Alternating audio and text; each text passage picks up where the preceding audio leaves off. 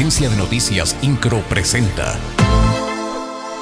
Resumen informativo. La Comisión Estatal de Aguas dio a conocer que la madrugada del día de hoy se completó la colocación del nuevo tubo del acueducto 2. Cabe recordar que hace unos días se presentó una fuga en el anterior, lo que ocasionó que algunas colonias sufrieran afectaciones en el servicio de agua, sin embargo ya fue colocado de nuevo.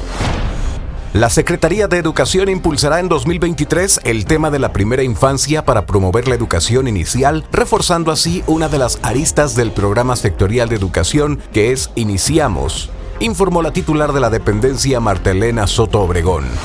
Con motivo de esta época de frío, elementos de la Coordinación Municipal de Protección Civil de Querétaro mantienen los recorridos de supervisión en las zonas más vulnerables de la capital a fin de brindarle asistencia a la población que así lo requiera.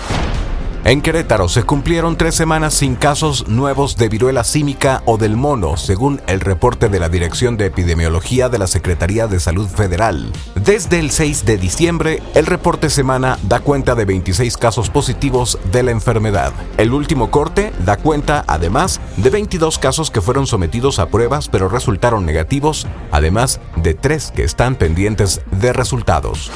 Incro, Agencia de Noticias.